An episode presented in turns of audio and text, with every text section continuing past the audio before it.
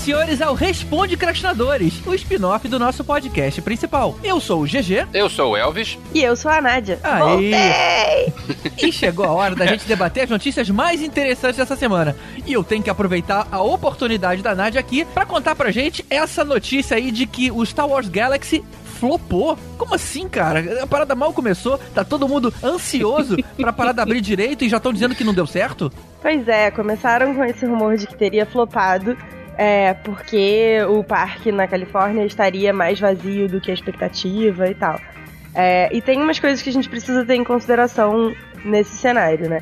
Primeiro, o parque da Califórnia, o Disneyland, é um parque que é, ele tem uma característica muito diferente do Disney World. Ele é um parque mais local, é como se fosse tipo o Jardim Botânico. Então, assim, quem frequenta o parque na Califórnia Comparação. é a galera que mora por ali, etc. Enquanto que Orlando é tipo Nova York, né? Assim. O Parque Laje cheio de farofeiro? é, tipo isso. Enquanto Orlando é, é, assim, é megalópole, é onde todo mundo do mundo inteiro vai e tal. Então, são parques naturalmente é, com um público diferente, inclusive em termos de quantidade de pessoas. E quando eles organizaram a abertura do Galaxy's Edge em Disneyland, eles fizeram um sistema todo de reservas. Então você tinha um período específico que você podia é, entrar, visitar e você tinha que sair em quatro horas. A gente chegou a comentar sobre isso em um dos, dos Responde Crashes que a gente falou de Galaxy's Edge. Então, assim, eles fizeram todo um modelo de abertura para garantir que o parque não ficasse super lotado e insuportável. Mesmo assim, toda a mercadoria mais bacana os sabres de luz, não os customizáveis, mas os Legacy, né? Que são as reproduções dos sabres dos filmes. Uhum. É, os holocrons, um monte de coisa, acabou, esgotou. É, e aí isso também afeta a frequência do público, porque assim, você vai num parque desse, você quer poder comprar as coisas. Principalmente quem é muito fã de Star Wars, vai pra adquirir os colecionáveis. Pois é, mas aí você chamar de flopar uma coisa que, ven- que deu tão certo que acabou é um passo meio gigante, né, cara? É esquisito, esquisito. É, vendeu tudo, mas flopou. Não É, consegui é. entender o conceito. É, só a próxima leva faz muito mais. Exatamente, eu acho complicado essa análise de ah, flopou porque tá vazio, porque assim, tem vários elementos. Além disso, um dos brinquedos ainda não abriu, isso já tinha sido anunciado desde antes, que eles iam abrir primeiro só com a Falcon, e aí depois eles iam abrir o Rise of the Resistance, é, que vai abrir dia 5 de dezembro, se não me engano, em Orlando, e aí no comecinho de janeiro, Disneyland. É, então, assim, é um, o parque ainda não tá 100% aberto, ele tá ainda meio que em soft opening. Então, estar vazio, ou. Assim, também vamos combinar que não tá vazio. Eu já vi as fotos, eu já vi as imagens. O próximo não tá vazio, ele só não tá insuportavelmente cheio. O que tem a ver também com o- a maneira como eles têm controlado o acesso à land. Se tiver numa determinada capacidade de pessoas naquela, naquele terreno, eles fecham e aí, aí você precisa entrar numa fila específica para poder entrar. Então eles estão fazendo todo um trabalho de cuidado para não estragar a sua experiência com o Galaxy Z com a superlotação. Então chamar isso de flopar eu acho complicado. Fora que me disseram que pra você ir lá nos restaurantes, nas experiências ali dentro, é tudo reservado com muito tempo de antecedência, né? Não é simplesmente apareceu e usou, né? Tem três experiências principais além do da Millennium Falcon, que é construir um droid, é, construir um sabre de luz, quer dizer, ir num lugar de sucata, porque afinal de contas sabres de luz são absolutamente proibidos pela primeira ordem. e ir numa cantina, uma cantina mais ou menos nos mesmos moldes daquela que tinha é, em Tatooine. E essa é a cantina que tem comida mesmo de verdade e tudo mais, né? É a que tem álcool. Ah, tá. É. Então deve ser. É porque isso é uma outra diferença também entre Orlando e Califórnia. Orlando, o álcool é mais liberado do que na Califórnia. O primeiro lugar a ter álcool liberado na Califórnia foi inclusive o, o Galaxy's Edge, foi a cantina. Porque afinal de contas você não pode ter um monte de scoundrel, um monte de malandro, um monte de contrabandista e não ter álcool, né? Vai dar ruim. É, então, essas três experiências, elas, elas, você precisa fazer uma reserva antecipada, você paga antes, que é pra garantir que ninguém faça reserva, tipo, especulativa e tal. É, E tá esgotado, assim. A última vez que eu olhei na Califórnia tava esgotado até acho que novembro ou dezembro. E em Orlando, que as reservas abriram talvez na primeira semana de agosto, é, as reservas esgotaram em tipo 3, 4 horas. pra- até dezembro. Caramba, que é isso? Bizarro. Então, acho difícil dizer que flopou um troço com esse nível de procura. Então, então, na verdade, não flopou, ele só não virou aniversário do Guanabara. Exatamente, não virou tipo Wa- Walking Dead, né? Zombie Walk.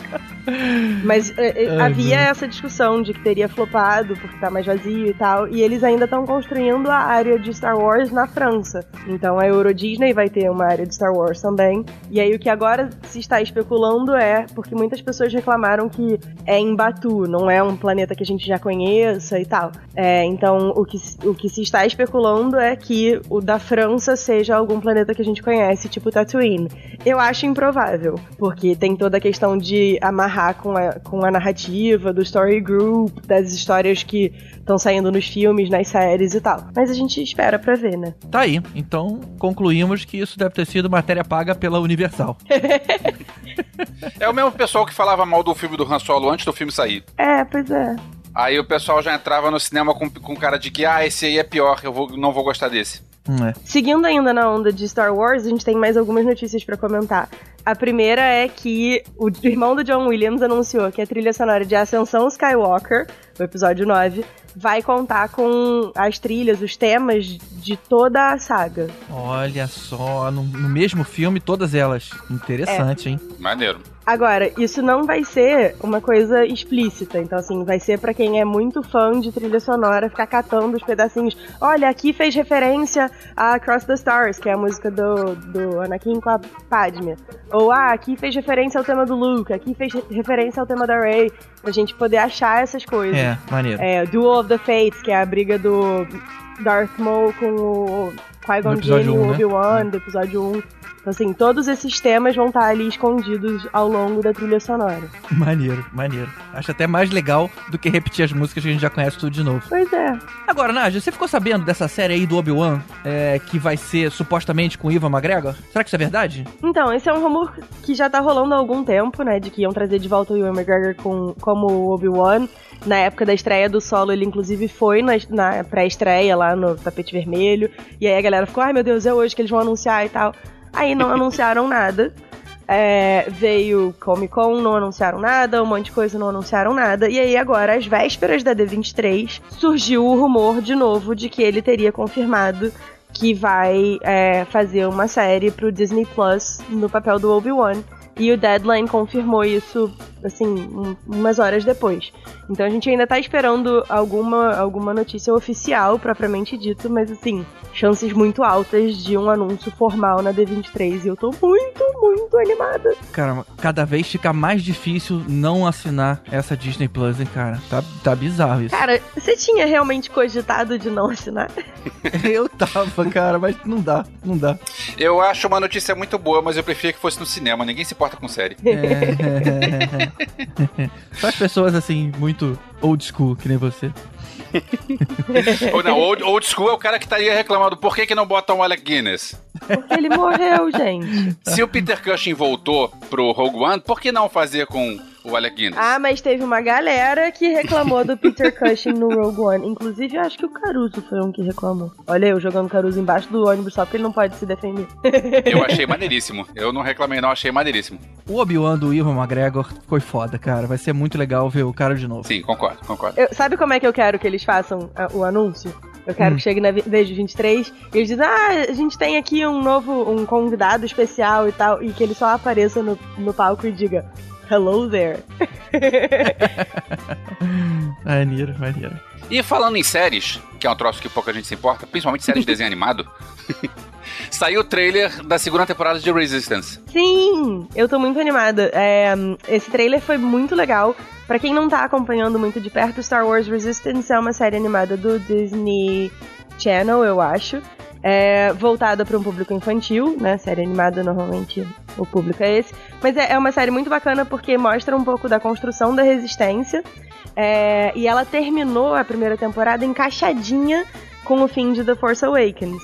É, e agora a gente vai ver o que, que aconteceu com uma parcela da resistência que não tava com a galera lá em Dakar no começo de Last Jedi, então assim, vai já começar o hype pré-ascensão Skywalker, porque a gente vai ver o Kylo Ren como líder supremo, isso apareceu no trailer, e tem um monte de outras coisas bacanas do trailer que eu não posso comentar, porque pode ser spoiler para quem não viu a primeira temporada, e eu recomendo muito que veja, porque é muito legal.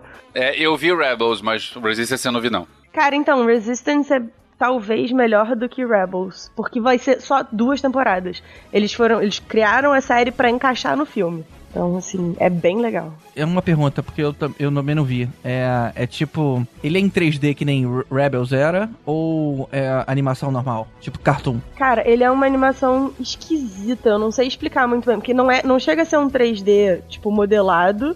É como se fosse um 2D, mas com sombra 3D, se é que faz sentido. Eu não sei explicar tá. melhor do que eu... isso.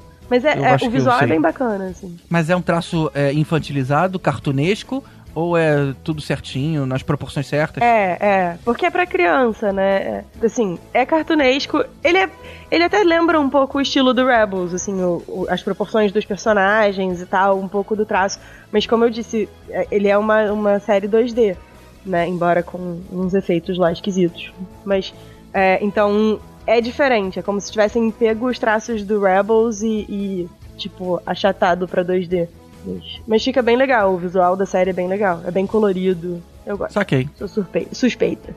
Eu tenho que é, me forçar a assistir algum desenho. mas uh, por Star Wars vale a pena o esforço. ah, e vai, só pra lembrar que tem a sétima temporada de Clone Wars, mas isso é mais pra frente, mas só pra lembrar. Quem não assistiu ainda vale tipo, dar um, fazer um esforço para assistir, para poder assistir a sétima com todo mundo. Então, beleza. Bora pros e-mails então.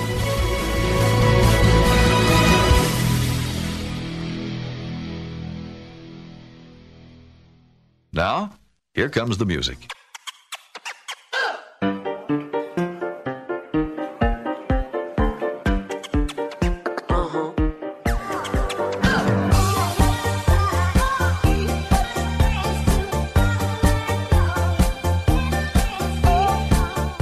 E aí, Alves, quais são os dois e-mails de hoje? Olha só, o Francisco Zotto, ele escreveu um negócio, acho que ele escreveu para mim. Mas vamos lá. Por isso que ele selecionou, é? O nome dele é? Mas ele não tá falando mal de mim, ele só tá respondendo uma dúvida que eu tive no, no episódio. Então vai lá. Então vamos lá, de repente mais alguém teve a mesma dúvida? Aí ele, ele fala assim: Olha Léo de novo, pessoal. Não tenho muito o que comentar no episódio sobre os live actions da Disney. Não vi nem Aladdin nem Rei Leão ainda. Mas, ao ouvir as críticas do Elvésio que Simba não, não cresceria à base de insetos, devo trazer um conhecimento que me veio recentemente. Eu também pensava dessa maneira, afinal, felinos são de fato carnívoros. Imaginava que deveriam se esbaldar em carne. Logo, o desenho apresentava uma ilusãozinha ali pra narrativa. Entretanto, o canal Nerdologia fez um vídeo sobre isso que segue o link abaixo. Aparentemente, insetos têm uma grande concentração de proteínas e o desenho está bem acurado na afirmação. Olha aí, hein? Eu ia morrer sem saber. Olha aí, tem duas coisas. Ok, isso pode até estar tá certo, mas tem duas coisas. Uma delas é a quantidade de insetos que ele deveria comer, né? E a segunda é, eu não vou verificar se inseto é rico em proteína ou não, porque carne é um troço que é muito bom pra gente deixar pra lá. Mas. ok, quem quiser comer inseto pode. Olha o Elvis puxando briga com os vegetarianos. É, dizem que é a comida do futuro, Elvis. Vamos ver, né? É, tem naquele filme do Expresso da Manhã, né? O, o Expresso da Manhã é o nome do filme? É, o, é aquele do trem, o coreano. É Snowpiercer? Snowpiercer. E aí, você é spoiler do filme. Quem não viu, já, bom, o filme já tem alguns anos, né? Quem não Vai viu, sair já... uma série, inclusive, de Snowpiercer. É mesmo? É. Ninguém se importa com série, vamos voltar pro filme. Beleza, então. Então, o link que o Francisco mandou, a gente vai colocar aqui no post para quem quiser, tiver curiosidade. Do Rei Leão crescendo comendo inseto. Eu quero saber se no link vai ter a quantidade de insetos que ele precisaria comer por, por dia. e o segundo e-mail vem do Vinícius Vale e ele fala: Fala podcastinadores, ou podcastinadores pro GG. Caramba, cara, nego ainda não esquece isso. já me rendi, já, apesar de achar errado, já me rendi. Meu nome é Vinícius, sou do Rio de Janeiro, capital, e atualmente mestrando em Química e tenho 26 anos. Esse é o primeiro e-mail que eu escrevo para um podcast. Olha só, cara. Não é nem para vocês, não, yeah. é para um podcast. Que importante. Mesmo já ouvindo há uns três anos, pelo menos. Ele ainda fala, não que essa, essa informação seja importante, mas achei legal comentar. Foi, foi legal sim, cara. foi legal. O que é mais legal nisso tudo é que o cara é mestrando em química. É, é, maneiro. Eu não conseguiria. Em algum momento, o Bruno disse que queria ouvir a opinião de quem não assistiu a animação original do Aladdin sobre o live action. Eu fui assistir com o meu namorado, que é um bocado mais novo que eu, nada criminoso. Ele tem 19, pô, escapou por pouco, hein, cara. Bateu na trave aí. Depende, há quanto tempo eles estão namorando. e que nunca tinha visto Aladdin, então pude ter a sua opinião. Ele ficou fascinado com o filme e, principalmente, com os números musicais. Olha só, e eu achando fraco. Ele achou a história super emocionante e ficou na ponta da cadeira no terceiro ato. Depois que eu coloquei lá em casa a animação pra gente assistir juntos, ele achou legal, mas achou o filme muito mais grandioso e emocionante e reclamou que na animação as coisas aconteciam muito rápido e pareciam fáceis. Olha só, cara, ele realmente preferiu o live action. Interessante, é um bom, um bom feedback pra gente. Então, respondendo e concordando com o Bruno, acho que essa sensação que a gente tem com os live actions de de inferioridade em relação à animação é uma questão de nostalgia e da emoção que a gente sente vendo essas histórias pela primeira vez. E talvez a, a Disney esteja mesmo acertando, só não é pra gente. Será que o namorado dele, quando viu o desenho animado, ele falou: Não é o meu Simba? Inverteu, né? Inverteu. Maneiro, cara. Muito legal, Vinícius. Bacana saber. E ele termina, né? Bom, espero que vocês leiam e que contribua pra discussão. Continue com excelente trabalho. Eu me divirto demais ouvindo podcast, mesmo quando não concordo com vocês. O que acontece 90% do tempo com o Caruso. Olha só, cara. então tá certo. Então é isso, pessoal. Manda e-mail pra gente no podcastinador, no contato arroba podcastinadores.com.br, um like lá no nosso facebook.com barra podcastinadores ou comenta aqui no post do episódio em podcastinadores.com.br. O GG falou podcastinadores. Ah. Foi mais forte do que eu. E também estamos no Instagram e no Twitter, arroba podcrast. Podcrast, não podcast. É bom falar que. Não é bom falar que nem a Nádia, porque senão pode confundir o, o ouvinte. E é por isso que eu nunca participo desse pedaço. Tá vendo, Nádia? Vai me sacanear do jeito que eu falo? Olha o Elvis aí te sacaneando. Mas você mesmo sempre fala que é pra falar assim, senão as pessoas se confundem. E aí, pessoal, bora gravar o Responde Crash? Ei, olha o cara chegando no final. Chegou cedo pra Responde Crash amanhã, hein? Isso são horas, cara? Pô, vocês já gravaram? Já. Ah, vocês estão muito velozes e furiosos mesmo, hein? Eu tive que usar essa porque senão alguém ia Hobbes minha piada. Ai, meu Deus do céu. Ah, sabe Tá uma coisa? Tchau, tchau pra lá, tchau pra lá. Vou desconectar o Tibério aqui.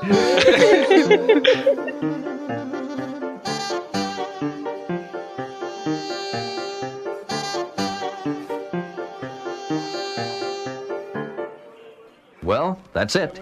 Good luck. And keep on dancing.